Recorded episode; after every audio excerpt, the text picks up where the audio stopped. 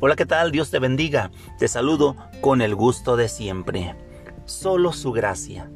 Oseas capítulo 14, versículo 4. Yo sanaré su rebelión, los amaré de pura gracia, porque mi ira se apartó de ellos. Amigo y hermano que me escuchas, hay dos errores que tú y yo podemos cometer en la vida.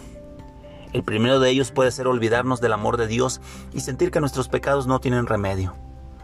Pero también podemos equivocarnos al olvidarnos de su ira contra nuestros pecados y pensar que seguirá aceptándonos sin importar la forma en que hemos actuado.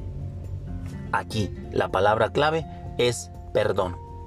Pues cuando Dios nos perdona, Él castiga el pecado, pero muestra su misericordia para con el pecador.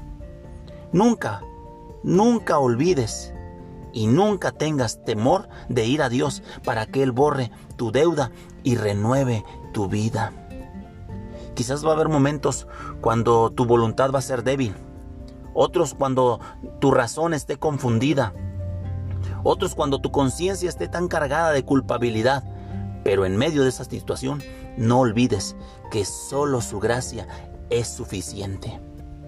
Quizás va a haber momentos cuando la familia o los amigos te abandonen, cuando tus compañeros de trabajo o colaboradores no te comprendan.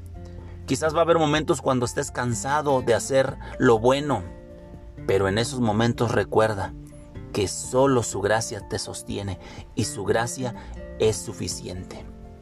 Cuando no puedas ver la salida o no puedas escuchar la voz de Dios, cuando te falte valor para continuar la carrera que tienes por delante, recuerda que te baste su gracia para seguir adelante. Cuando tus defectos este, te persigan, cuando la conciencia de tus pecados te abrume, recuerda que te baste su gracia para seguir adelante, pues solo su gracia nos sostiene. Que tengas un excelente día, que Dios te bendiga. Hasta la próxima.